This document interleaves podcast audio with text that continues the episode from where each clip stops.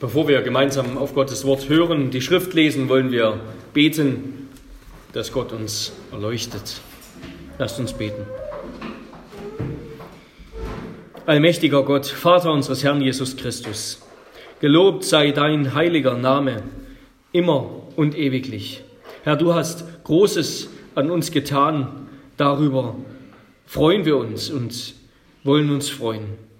Denn heute heute vor 2000 Jahren. Heute ist der Heiland geboren, das ist Christus der Herr. Das wollen wir feiern und dich dafür anbeten. Herr, wir danken dir für deine Güte, danken dir von Herzen, dass du uns solche Liebe schenkst, dass du deinen eingeborenen Sohn in die Welt gesandt hast, damit wir nicht verloren gehen, sondern durch den Glauben an ihn deine Kinder und Erben deines Reiches werden. Ehre und Preis sei dir, dir, dem Sohn Gottes, der du Mensch geworden bist, damit wir Gottes Kinder werden, der du arm geworden bist, damit wir durch deine Armut reich werden. Ja, du hast dich erniedrigt und bist als ein Sklave am Kreuz gestorben, damit du Gottes Ebenbild in uns erneuerst.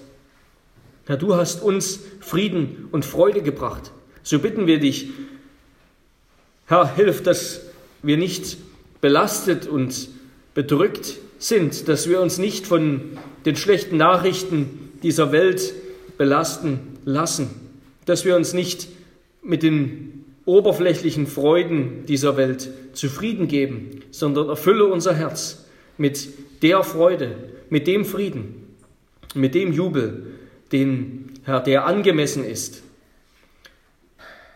über dem und für das, was du getan hast, was du vollbracht hast, dass du, Herr und Gott, Mensch geworden bist. Herr, möchtest du durch deine göttliche Kraft und Wirkung auch in dieser Predigt wirken. Das beten wir in Jesu Namen. Amen.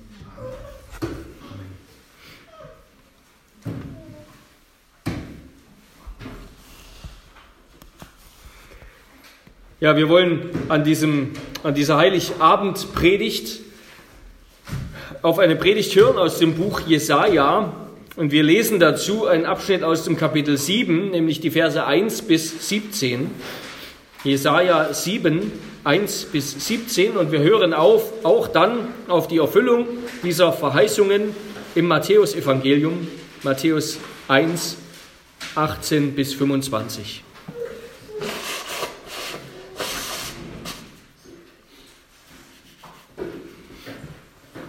hört das Wort des Herrn, Jesaja Kapitel 7. Und es geschah zur Zeit des Ahas, des Sohnes Jothams, des Sohnes Usias, des Königs von Juda. Da zog Rezin, der König von Aram, mit Pekach, dem Sohn Remaljas, dem König von Israel, hinauf zum Krieg gegen Jerusalem.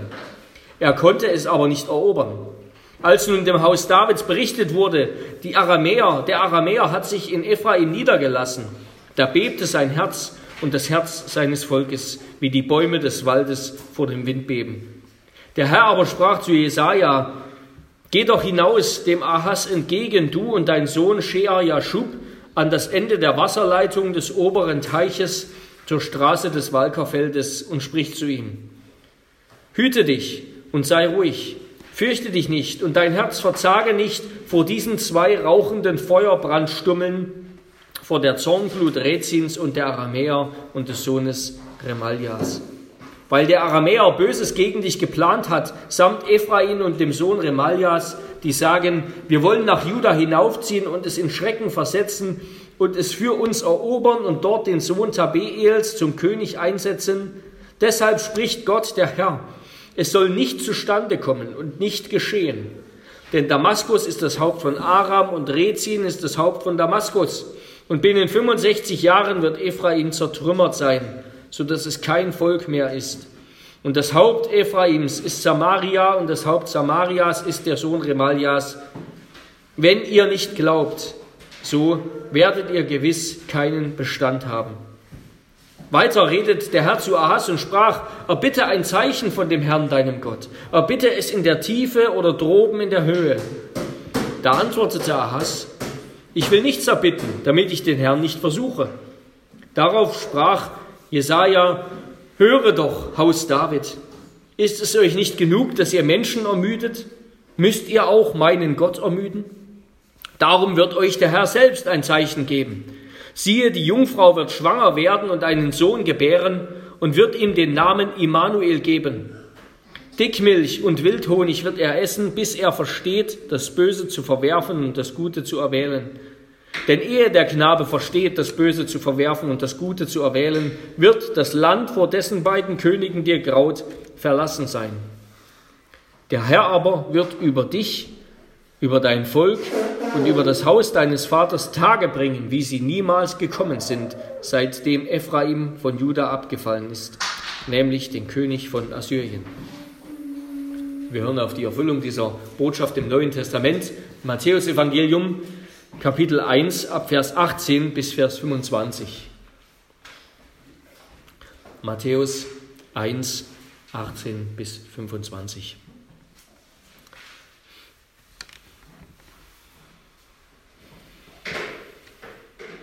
Die Geburt Jesu Christi aber geschah auf diese Weise. Als nämlich seine Mutter Maria mit Josef verlobt war, noch ehe sie zusammengekommen waren, erwies es sich, dass sie vom Heiligen Geist schwanger geworden war.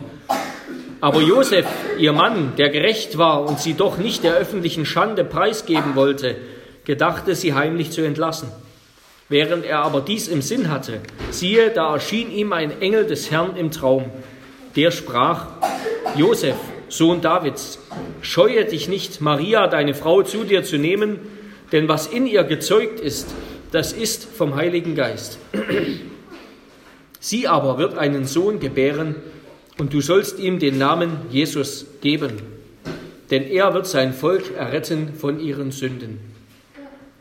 Dies alles aber ist geschehen, damit erfüllt würde, was der Herr durch den Propheten geredet hat, der spricht, Siehe, die Jungfrau wird schwanger werden und einen Sohn gebären, und man wird ihm den Namen Immanuel geben. Das heißt übersetzt Gott mit uns. Als nun Josef vom Schlaf erwachte, handelte er so, wie es ihm der Engel des Herrn befohlen hatte, und er nahm seine Frau zu sich, und er erkannte sie nicht, bis sie ihren erstgeborenen Sohn geboren hatte, und er gab ihm den Namen Jesus. Ja, liebe Geschwistergemeinde des Herrn Jesus Christus, man kann viele biblische Texte im Alten und auch im Neuen Testament als Predigtexte für die Weihnachtsbotschaft, für die Weihnachtspredigt heranziehen. Aus Jesaja, wie letztes Jahr, Kapitel 9 und dieses Jahr Kapitel 7. Auch andere Texte aus den Psalmen und natürlich die Geburtserzählungen aus den Evangelien und aus den Briefen des Neuen Testaments. Und die Botschaft aber, die Botschaft vom Kommen und Eingreifen Gottes in diese Welt, die bleibt dabei immer eine Botschaft vom Licht, das in die Finsternis kommt, das in die Finsternis eindringt. Die Texte, in die, die Texte der Weihnachtsbotschaft, das sind immer Texte voller Herausforderungen, häufig Krieg und Leid und Chaos und Unfrieden.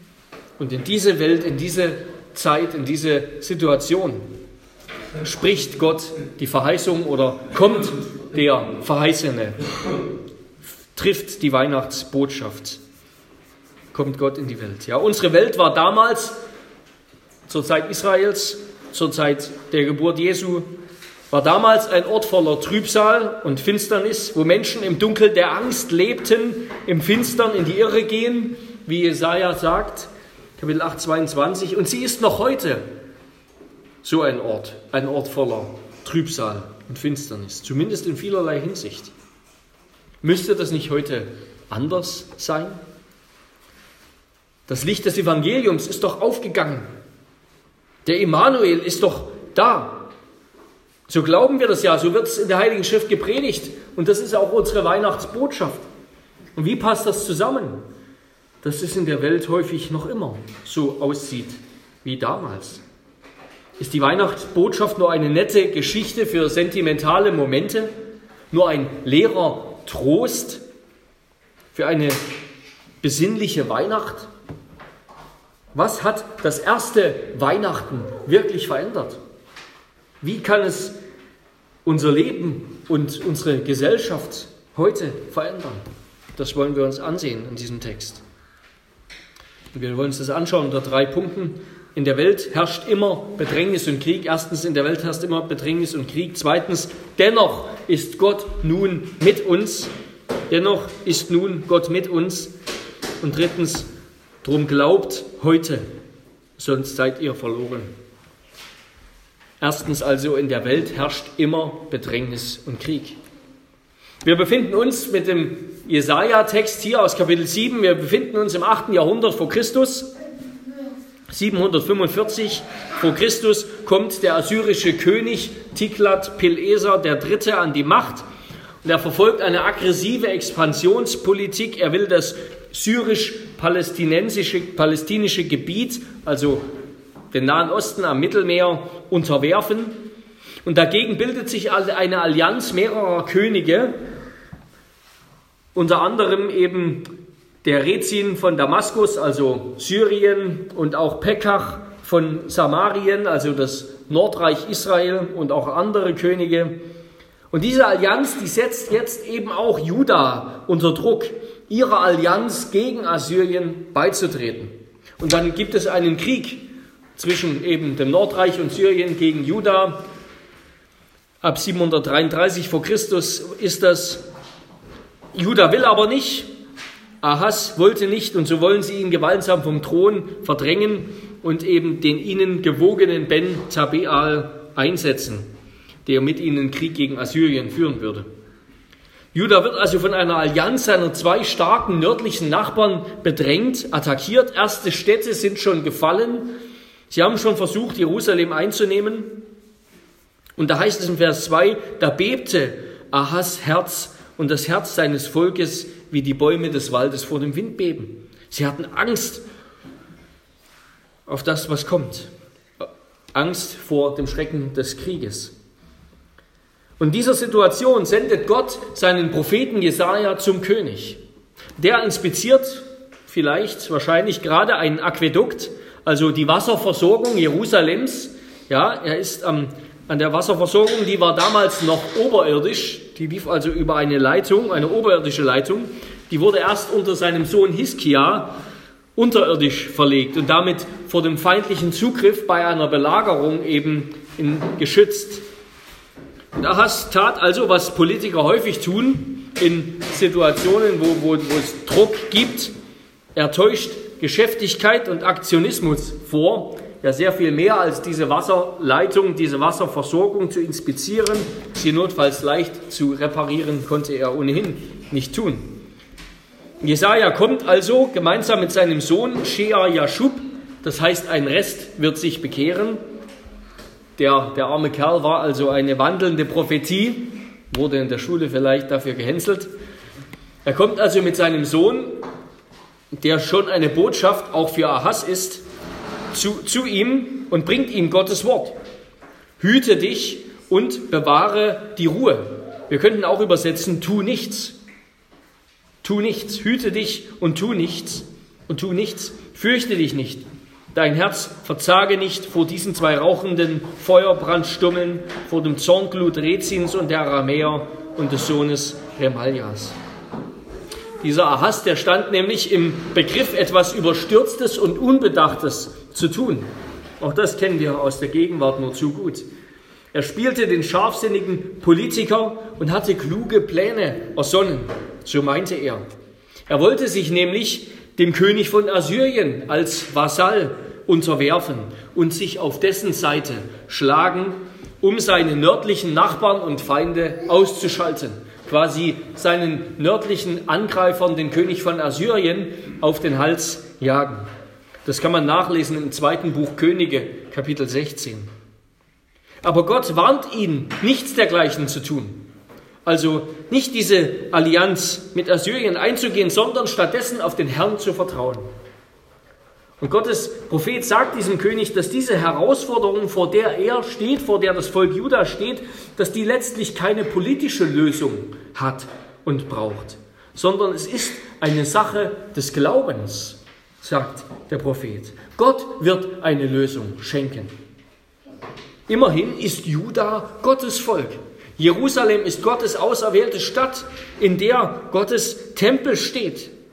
Und Ahas ist König in der Linie Davids, dem Gott eine ewige Königslinie versprochen hat. Also Gott hat so viele Zusagen und Verheißungen an diese Stadt, dieses Volk, diesen König, diese Königslinie geknüpft.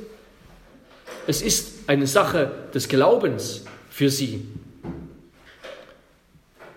Für Ahas und Israel sollte ihr Glaube also eine ganz praktische Bedeutung haben, sowohl für die nationale Politik, und das war eben im alten Israel, in der Theokratie Israels teilweise eine Besonderheit, ja. Gott hat ganz konkrete Gebote gegeben, auch für das zivile Miteinander, aber auch für das alltägliche Leben.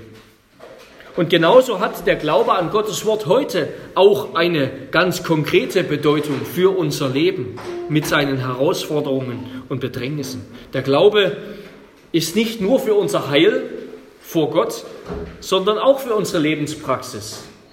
Ja, hat er eine konkrete Bedeutung, wie wir leben als Einzelne und als Kirche, als Gemeinde. Und Gott verspricht ihm, dem Ahas und dem Volk Juda, dass dieser Angriff der beiden nördlichen Mächte misslingen wird. Ja, im Gegenteil, innerhalb von 65 Jahren, sagt der Prophet, werden diese beiden Angreifer, werden diese beiden Nationen selbst ausgetilgt, vernichtet sein. In Wirklichkeit wurden die beiden nördlichen Nachbarn sogar schon circa zehn Jahre nach dieser Prophezeiung, zehn Jahre danach unterworfen und ausgetilgt von den Assyrern. Die 65 Jahre, die beziehen sich wahrscheinlich auf das Jahr 671, 671 vor Christus, als der assyrische König Esarhaddon das Land Israel mit fremden Siedlern, also das Nordreich, mit fremden Siedlern besiedelte, sodass die Israeliten, die dort einst gelebt hatten, die auch schon ins Exil äh, in ganz Assyrien ähm, vertrieben wurden, in die Verbannung geschickt wurden, sodass sie nicht mehr zurückkehren konnten, ja, weil dort andere Völker jetzt siedelten. Und damit das Nordreich aufhörte zu existieren, ja. Es wurde tatsächlich ganz ausgetilgt. Also Gott verspricht ihm, dass dieser Angriff misslingen wird. Aber die Bedingung für diese Errettung Judas, sagt Jesaja, ist der Glaube seines Volkes und insbesondere der Glaube des Königs an die Worte und Verheißungen Gottes, die sein Prophet hier bringt. Ja, das Nordreich Israel, das hat den Weg menschlicher Vernunft und menschlicher Sicherheit gewählt. Sie haben gegen den drohenden Angriff Assyriens einen Pakt mit Syrien geschlossen, eine Allianz geschlossen, wollten ihr Unheil mit menschlichen Mitteln abwenden. Und das wird ihr Ende sein, sagt Gott. Und Judah soll jetzt nicht den gleichen Fehler machen und auf den König von Assyrien vertrauen. Ja, Judah und Ahab stehen also, sagt Jesaja, sie stehen am Scheidepunkt. Sie stehen an einem Scheidepunkt. Ob sie auf das Prophetenwort und damit auf Gottes Verheißung vertrauen oder auf menschliche Vernunft und Sicherheiten. Und Jesaja macht ganz deutlich, worum es geht. Vers 9. Glaubt ihr nicht, so bleibt ihr nicht, übersetzt Luther. So werdet ihr keinen Bestand haben. Glaubt ihr nicht, so bleibt ihr nicht. Sie stehen an einem Scheidepunkt, an dem ihr Glaube entscheidet. Und damit kommen wir zum zweiten Punkt. Dennoch ist nun Gott mit uns. Dennoch ist nun Gott mit uns. Das Volk Juda war also äußerlich von Feinden bedrängt und im Innern wurde es von einem König beherrscht, der lieber auf das menschlich Machbare vertraute als auf Gott. Der die, der die Errettung aus eigenen Werken, aus Politik, aus Allianzen, dem schlichten Vertrauen auf Gottes Verheißungen vorzog. Ja, sie hatten genügend Feinde von außen und einen törichten König im Innern. Ahab, Ahab wollte, Ahas wollte nicht glauben. Er wollte nicht von der Gnade dieses Gottes abhängig sein. Und das, auch das kennen wir bis heute, ja. Die Arroganz, auf Gottes Gnade nicht angewiesen sein zu wollen. Gottes Gnade nicht brauchen zu müssen, zu brauchen. Das hält bis heute viele vom Glauben ab, ja. Die meinen, ich brauche Gott nicht. Und erst recht nicht Gnade und Erbarmen. Und deshalb spricht Gott weiter durch den Propheten Jesaja zu Ahas und sagt ihm: Erbitte ein Zeichen von dem Herrn, deinem Gott. Erbitte es in der Tiefe oder droben in der Höhe. Da antwortete Ahas: Ich will nichts erbitten, damit ich den Herrn nicht versuche. Darauf sprach Jesaja: Höre doch, Haus Davids, Haus David. Ist es euch nicht genug, dass ihr Menschen ermüdet? Müsst ihr auch meinen Gott ermüden?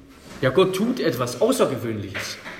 Er bietet Ahas, dessen Kleinglauben erkennt, ein Zeichen an.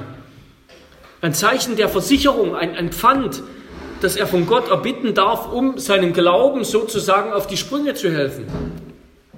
Ja, das finden wir im Alten Testament kaum, ja.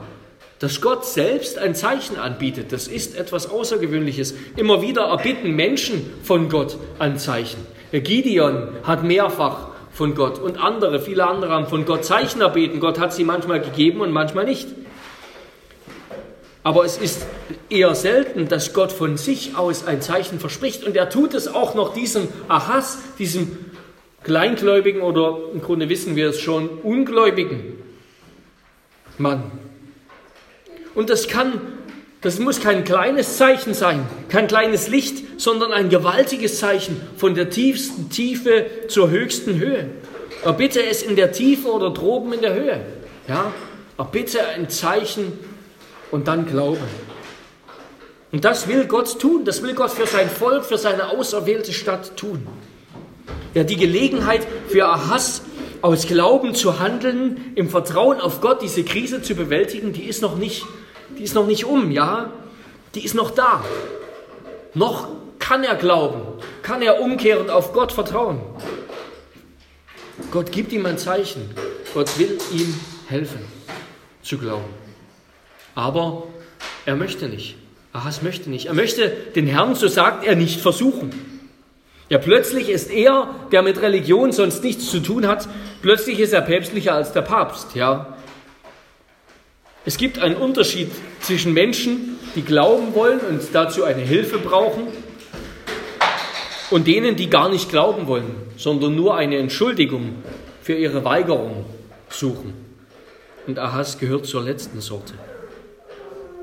Er möchte nicht glauben. Und weil er schon weiß, dass er dem Zeichen auch dann nicht glauben möchte, wenn er es sieht, wenn es kommt, egal wie gewaltig es ausfällt, und er will sich nicht verunsichern lassen in seinem Plan, in seiner Entscheidung, den er schon, die er schon gefasst hat. Deshalb will er es lieber gar nicht haben, dieses Zeichen. Er will dem Herrn nicht vertrauen und deshalb lehnt er auch das Angebot eines Zeichens ab. Er will seinen Plan, seine, seine Absicht, seine Allianz. Und damit kleidet er dann seinen bewussten Unglauben in ein frommes Gewand, damit es eben nicht so schlimm aussieht vor dem Volk. Er kleidet seinen bewussten Unglauben in ein frommes Gewand. Aber wir sehen hier etwas an Gott, ja, wie Gott ist. Gott liebt es. Gott freut sich, wenn wir ihm vertrauen. Er freut sich, wenn Entschuldigt. Er freut sich, wenn wir ihm vertrauen, so wie Jesus sich freute über den Glauben, den er bei dem römischen Centurio gefunden hat und sagte, so ein Glauben hat er in ganz Israel nicht gefunden. Gott freut sich, wenn wir ihm vertrauen. Ahas Untreue und Undankbarkeit soll Gott nicht hindern, alle Zeit seines Volkes Erlöser zu sein, schreibt Calvin dazu. Und darum wird er ihm auch einst einen Messias erwecken. Ja, deshalb gibt Gott dann doch ein Zeichen, ja. Er lässt sich nicht abbringen, er gibt ihm dennoch ein Zeichen. Und das lautet, und darum geht es Darum wird euch der Herr selbst ein Zeichen geben.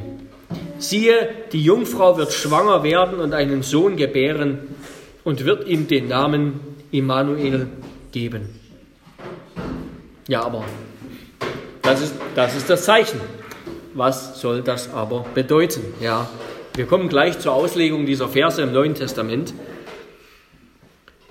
Wie sollte dieses Zeichen Ahas und Judah die Gewissheit vermitteln, dass Gott sein Wort hält? Und es ist eben umstritten, wer dieses Kind hier ist, das hier angekündigt wird. Dieser Emanuel, wer das damals war, auf wen der Prophet hingewiesen hat. Und da gibt es verschiedene Ansichten. Einige meinen, es geht gar nicht um ein konkretes Kind einer konkreten Mutter, sondern um irgendein Baby, das von seiner Mutter Immanuel genannt wird. Schon wenige Jahre später wurde ja das Nordreich Israel und dann später auch Syrien geschlagen. Und dann kann eben jede Mutter ihr Kind so nennen, ja, Immanuel. Dann hat sich Jesajas Prophetie bewahrheitet. Aber das macht wenig Sinn, denn dann wäre es kein Zeichen, ja, dann wäre dieser Immanuel auch keine Hoffnung seines Volkes, wie wir dann auch ein Kapitel weiter lesen, Kapitel 8, Vers 8 und Vers 10 ist nochmal von dem Immanuel die Rede. Eine andere Möglichkeit ist, dass das Kind der Sohn von Ahas ist, nämlich der König Hiskia, der nach ihm auf dem Thron sitzen wird. Das, das passt schon besser. Das Wort Jungfrau ist in dem Fall dann als junge Frau zu verstehen. Und das ist auch möglich, denn das Wort, das hier gebraucht wird, ist nicht eindeutig. Es bedeutet mehrfach im Alten Testament, es kommt im Alten Testament neunmal vor, es bedeutet mehrfach im Neuen Testament tatsächlich Jungfrau, also ein, ein junges, unverheiratetes, jungfräuliches Mädchen. So, das bedeutet es mehrfach, das kann es bedeuten. Es kann aber auch eine junge, nicht mehr jungfräuliche Frau meinen. Ganz deutlich wird es in der griechischen Übersetzung des Alten Testaments, der Septuaginta, da wird dann tatsächlich ein eindeutiges Wort für Jungfrau verwendet. Das Wort ist also mehrdeutig, das hier gebraucht wird und vielleicht sogar bewusst.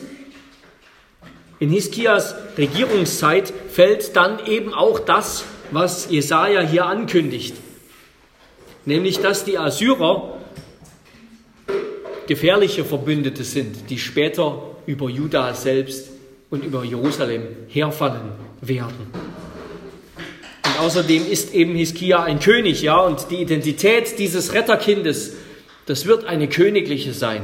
Das führt Jesaja später noch aus in seinem Buch, Kapitel 9. Wir kennen diese bekannten Verse, Kapitel 11. Oder eine dritte Option ist, dass Jesaja das Kind meint, dass er mit seiner Frau auch einer Prophetin bekommen wird. Davon ist in Kapitel 8, Vers 1 bis 4 die Rede. Jesaja wird zu seiner Frau eingehen, einer Prophetin, und sie werden ein Kind bekommen, das soll er Raube bald Eilebeute nennen. Es kann auch gut sein, dass das das Kind ist, was Jesaja meint, das dann bewusst zwei Namen trägt. Und dort heißt es auch, dass ehe er, dass ehe dieses Kind Vater und Mutter sagen kann, die beiden nördlichen Könige Israels ausgelöscht sind. Ja, diese beiden letzten Optionen sind beide gut. Ganz klar wird es nicht. Und es ist auch im Grunde nicht so wichtig, wen genau Jesaja damals meinte. Es geht aber aus Jesajas Prophetie ganz deutlich hervor, dass das Kind damals nicht das eigentliche Kind war, das Jesaja gemeint hat, sondern dass diese Prophetie noch jemand anderen meinte. Denn später in Kapitel 9, dann spricht er wieder von einem Kind, ja, wir kennen diese Verse, ein Sohn wird uns geschenkt, ein Kind wird uns gegeben und er hat göttliche Namen, wunderbar, Wunderrat, Gott hält, ewig Vater und so weiter. Und er wird als König auf dem Thron Davids herrschen und in Ewigkeit ein Reich des Friedens und der Gerechtigkeit aufrichten.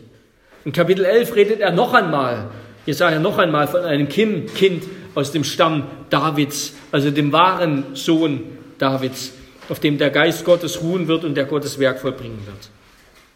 Also diese Prophetie Jesajas die hat sich in irgendeiner Weise damals erfüllt, aber sie hat sich vor allem erfüllt in Jesus Christus. Ja, so offenbart es uns das Neue Testament.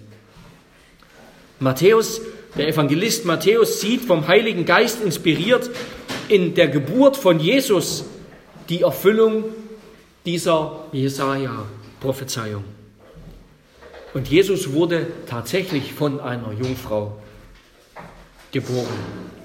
Was als ein Zeichen für Ahas noch das Kind einer jungen Frau gewesen sein mag, das ist nun auf jeden Fall das Kind einer Jungfrau. Wir sehen also eine Steigerung. Es war der Heilige Geist, der den Samen des Gottes, des Gottmenschen Jesus in Maria einnistete. Bevor Josef das wusste, wollte er sie wegen der Annahme von Ehebruch verlassen. Die Verlobung im Alten Testament, die war dem Ehestand im Grunde schon fast gleich. Er wollte sie verlassen, aber der Engel Gottes hat ihm gesagt, dass dieser Mensch vom Heiligen Geist gezeugt wurde. Und Josef hat im Gegensatz zu Ahas geglaubt. Er hat geglaubt. Er hat Maria angenommen, er hat dieses Kind Jesus genannt, denn er wird sein Volk erretten von ihren Sünden. Jesus, das heißt, sein Name heißt, der Herr ist Rettung oder der Herr wird retten. Der Herr sagt durch seinen Engel zu Josef dann, dies alles aber ist geschehen, damit erfüllt würde, was der Herr durch den Propheten geredet hat. Und dann nennt er diese Prophezeiung. Also Gott erklärt dem Josef durch seinen Engel und erklärt uns durch den Evangelisten Matthäus, wie wir diesen Vers aus Jesaja 7, Vers 14 verstehen sollen. Nämlich, dass Jesaja in hier in Kapitel 7, Vers 14 und nicht nur hier, auch zum Beispiel in dem Psalmen, ja, Psalm 2, wie wir gesungen haben, wo es heißt in Vers 7, du bist mein Sohn, heute habe ich dich gezeugt, dass Gott das ein Thema entwickelt, ein Thema, nämlich dass ein Retterkind, dass ein Kind kommen wird, dass jemand geboren wird, der der wahre Retter ist, der der zweite Adam ist, der wahre Sohn Evas, der die Schlange zertreten wird, der den Krieg, der die Auseinandersetzung zwischen Mensch und Gott und die Herrschaft des Teufels beenden wird. Ein Kind in Armut geboren, der doch der wahre Königssohn sein wird, der Herrscher, der Befreier, den Gott senden will, schon von Anfang an. Und was bedeutet die Jungfrauengeburt, dieses einmalige Wunder in der Menschheitsgeschichte? Was bedeutet das? Drei Gedanken will ich dazu mal nennen. Erstens, die Jungfrauengeburt macht deutlich, dass Israels Rettung von Gott allein ausgehen musste. Ja, sie musste von ihm allein, sie konnte nur von ihm kommen. Alle menschlichen Bemühungen waren gescheitert. Alle menschlichen Könige, auch David und Salomo, auch die größten Könige waren gescheitert. Gott musste schon selbst ins Fleisch kommen und Errettung bringen. Die Jungfrauengeburt zeigt außerdem, dass Jesus der Sohn Gottes war, ja. Der ewige Sohn Gottes, der nahm sich eine menschliche Natur zu seiner göttlichen Natur und in seine göttliche Person auf. Und darum ist Jesus von Nazareth der lebendige Gott von Geburt an. Und die Jungfrauengeburt zeigt drittens, wie Jesus ein wahrer Mensch sein konnte, ohne an der Sünde der Menschheit teilzuhaben. Ja. Er war nicht in den Ungehorsam Adams involviert. Vielmehr war er selbst das Haupt, der erste Mensch, der zweite Adam, das Haupt einer neuen Schöpfung und eines neuen Bundes. Die Jungfrauengeburt, die gibt uns keinen übermenschlichen Jesus, keinen kein Superhelden, sondern einen durch und durch menschlichen Jesus aus Fleisch und Blut, doch ohne Sünde. Jesus konnte nur gehorsam sein und den Ungehorsams, Ungehorsam Adams überwinden, weil er von dessen Verderb nicht, nicht befleckt war. Und das war allein durch die Jungfrauengeburt möglich.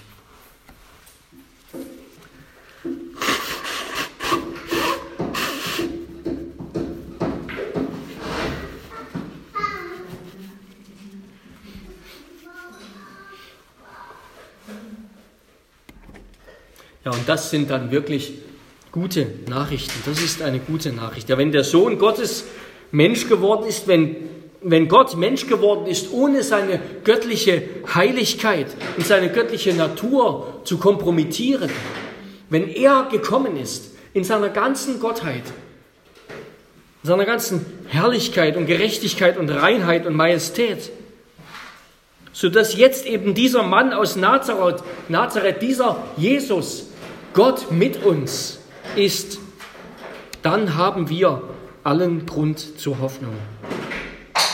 Denn jetzt ist Gott da. Jetzt ist Gott da. Er ist gekommen und er ist geblieben, um uns zu retten. Denn wie endet, wie endet das Matthäus-Evangelium? Der letzte Vers. Und siehe, ich bin bei euch alle Tage bis an das Ende der Weltzeit. Amen. Ja, das Matthäus-Evangelium beginnt mit der Botschaft Immanuel, Gott ist mit uns. Und es endet, dass Jesus sagt, siehe, ich bin bei euch alle Tage bis an das Ende der Welt. Jetzt ist endlich Gott gekommen. Ja, jetzt hat er der Frau den verheißenen Samen geschenkt, der, der, der der Schlange den Kopf zertreten wird. Jetzt ist der wahre König gekommen, der Gott hält, der endlich die Feinde seines Volkes vernichten wird der die Unterdrücker bezwingen wird, der wahre Gerechtigkeit hervorbringen wird. Jetzt ist er endlich da, der den eigentlichen Krieg, die Auseinandersetzung mit Gott, den Fluch Gottes, der über uns war, der das beenden wird. In Jesus Christus kommt Gott seinem Volk so nahe, wie er es auf keiner Seite des Alten Testaments, in keinem Moment des Alten Testaments war. Nicht die Psalmisten, noch die Priester, noch die Propheten haben solche Gemeinschaft mit Gott erlebt, wie wir, wenn wir an Jesus Christus glauben und glauben, dass er bei uns ist. Durch seinen Heiligen Geist, der in uns ist. Ja, manchmal wollen Christen Wunder, wollen Heilungen, wollen Prophetien. All diese Dinge aus dem Alten Testament, ja, All diese Dinge, die den wahren Retter, das Kommen Gottes nur angekündigt haben. Und sie vergessen dabei das größte Wunder und das heißt Immanuel. Gott ist mit uns. Danach haben sich die Propheten gesehen, danach haben sich die gesehen, die Wunder getan haben, die geheilt haben. Wer so denkt, der beurteilt Jesus nur nach äußeren menschlichen Maßstäben. Ja, Jesus ist kein großer, kein Actionheld. Verachtet war er und verlassen von den Menschen, sagt Jesaja. Aber im Gegensatz zu all denen, zu all den großen Namen in der Geschichte der Menschheit, hat er den Ratschluss Gottes zu unserem Heil vollbracht. Und im Gegensatz zu all den Superhelden, die es geben mag, ist er real, ist er wirklich ins Fleisch gekommen, ist er wirklich da ist sein Wort wirklich voller Kraft und nicht nur leere Unterhaltung. Er ist wirklich für uns gestorben und wirklich auferstanden. Das unterscheidet ihn von allen wunderbaren Geschichten, die auch ihren Wert haben, die Menschen erfinden und erzählen.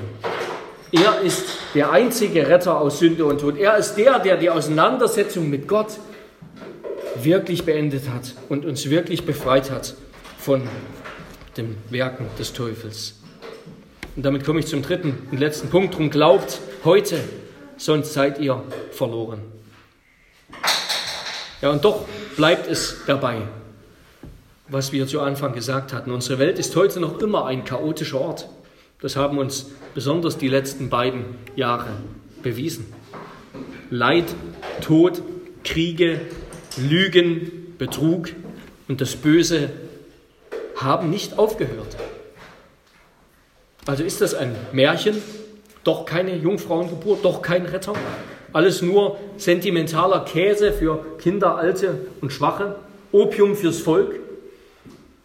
Der Mann, der das gesagt hat, Karl Marx, der hat auch eine Heilsgeschichte, eine Heilslehre gelehrt.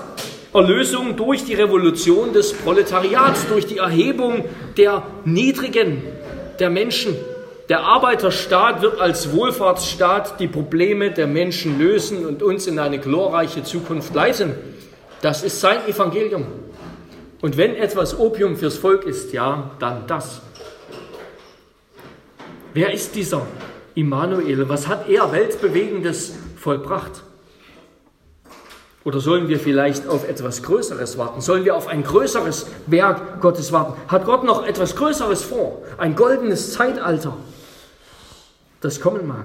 Ein tausendjähriges Reich, in dem dann diese ganzen Verheißungen erfüllt werden. Nein, als Jesus am Kreuz starb, war das vollbracht das Wort vollbracht, war das laut dem Johannesevangelium sein letztes Wort. Es ist vollbracht. Im Griechischen ein Wort, tetelestai.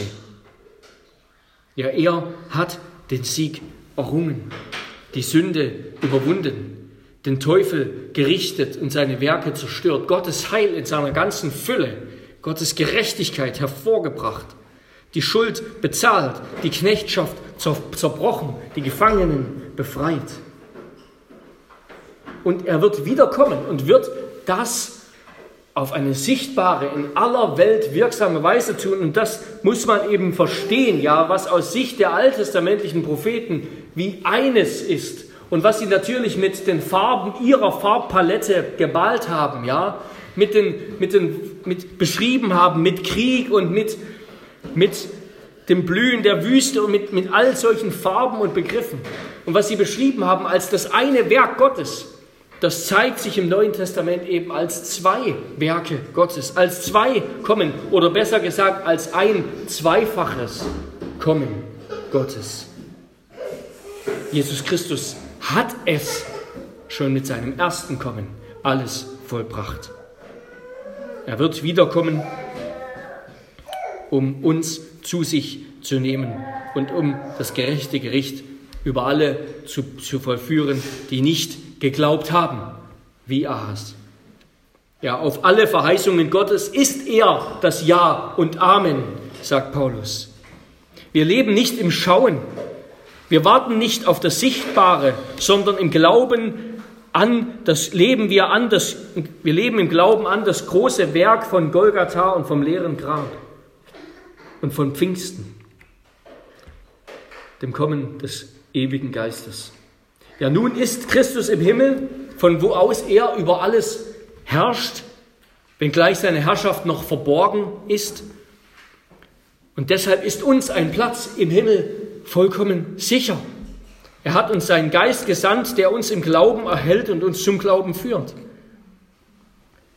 Und jetzt geschieht all das, wird all das ausgeführt, wird das Reich Gottes gebaut nach dem Ratschluss des Vaters.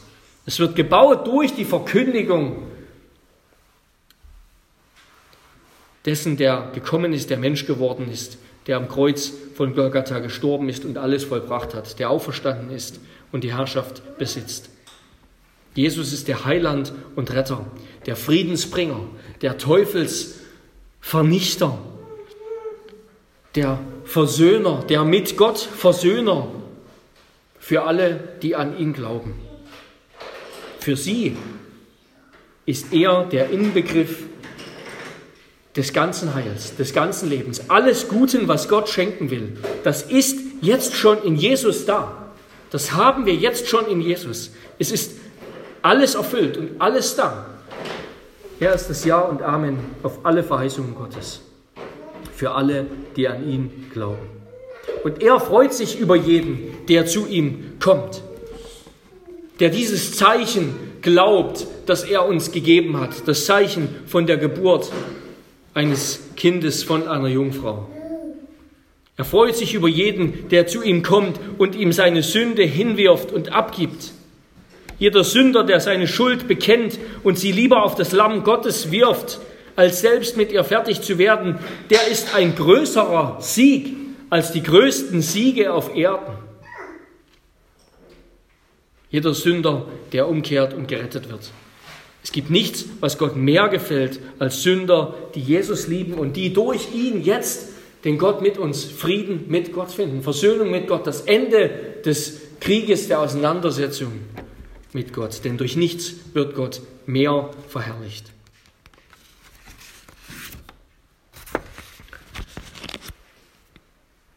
Es bleibt also bestehen, was Jesaja damals schon zu Ahas gesagt hat, ja. Glaubt ihr nicht, so bleibt ihr nicht. Wer das nicht glaubt, für den bleibt die Geschichte dieser Welt immer noch wie für Ahas eine Geschichte von Krieg und Chaos, von Selbsterlösung, von Erlösung durch menschliche Möglichkeiten, Allianzen, Politik und was uns alles Kultur und was uns alles einfallen mag, Bildung und so weiter. Wer das nicht glaubt, der bleibt immer noch in dem Krieg mit Gott, aus dem alle anderen Kriege unter Menschen folgen. Er bleibt immer noch unter der Knechtschaft des Teufels. Und Ahas, der hat, wie wir ja schon angedeutet haben, tatsächlich nicht geglaubt. Ja, wir wissen aus der Geschichte und aus 2. Könige 18, 16, dass Ahas diese Allianz mit Syrien, mit Assyrien eingegangen ist, ja. Und er hat sie auch noch bezahlt mit dem Tempelschatz. Mit dem Tempelschatz. Den hat er ganz dem König von Assyrien gegeben. Und später musste er dann, um dem König von Assyrien zu gefallen, den Tempel umbauen, musste dort fremde, äh, fremde Altäre und so weiter, fremde Götzen einfügen. Er hat also alles ruiniert, hat sich ganz abhängig gemacht von diesem König. Und weil er das schon beschlossen hatte, kündigt ihm Jesaja an, was geschehen würde. Der Herr aber wird über dich, über dein Volk und über das Haus deines Vaters Tage bringen, wie sie niemals gekommen sind, seitdem Ephraim von Juda abgefallen ist, nämlich den König von Assyrien. Ja, der Retter der Nation Assyrien, auf den Ahab, äh, Ahas in der Verachtung von Gottes Heil vertraut hat, der wird zu ihrem Untergang.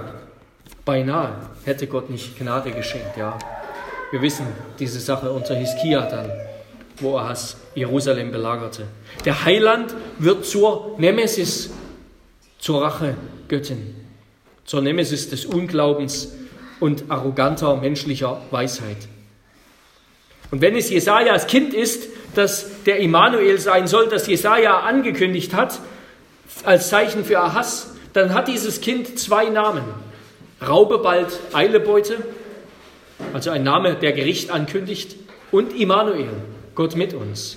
Und Christus als wahrer König Davids ist beides, Richter und Retter.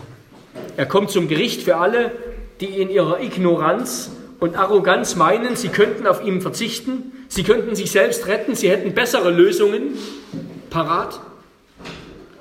Und das wird geschehen, wenn er wiederkommt und die Schrift sagt, es ist bald. Und er kommt aber auch zum Heil. Er ist zum Heil gekommen. Er ist der Retter von Sünde, von Schuld, von Tod, von Krieg und Auseinandersetzung mit Gott. Für alle, die ihm vertrauen. Und sein Volk, das Volk dieses Immanuels, das ist die gläubige Kirche, die ihn mit Herz und Mund bekennt. Glaube ist die Wirklichkeit, in der sie dann leben, in der wir leben. Und im Glauben, sagt Jesus, leben wir noch in dieser Welt, aber wir sind nicht mehr von dieser Welt. Für uns hat der entscheidende Krieg, die entscheidende Auseinandersetzung, die entscheidende Knechtschaft, das entscheidende Unheil aufgehört. Glaube kennzeichnet uns nicht nur, er ist der Grund unserer Existenz. Darum glaube daran, dass Gott treu ist. Er ist mit uns. Und deshalb werden wir bei ihm sein in Ewigkeit. Amen. Amen. Lass uns beten. Herr, wir danken dir für diese wunderbare Heilsbotschaft, dass du dir das ersonnen hast. Unser Unheil, das, das Unheil, das Adam über die Menschheit gebracht hat und das jeder von uns verdient hat, weil wir in Sünde leben, weil wir uns von dir abwenden, weil wir lieber auf uns selbst vertrauen und auf das, was wir zustande bringen, als auf dich und weil wir das sehen in aller Welt und dass daraus doch immer wieder am Ende nur Kriege und Leid und Not hervorgeht. Herr, du hast ersonnen, all das zu beenden, indem du selbst kommst, indem du,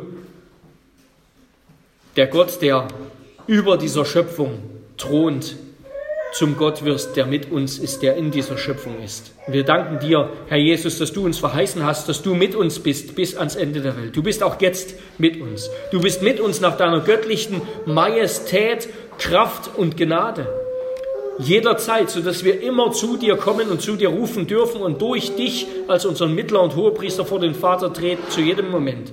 Und du bist auch mit uns durch deinen Heiligen Geist. Herr, darum hilf uns als dein Volk, als deine heilige Gemeinde zu leben. In Jesu Namen. Amen. Amen. Amen.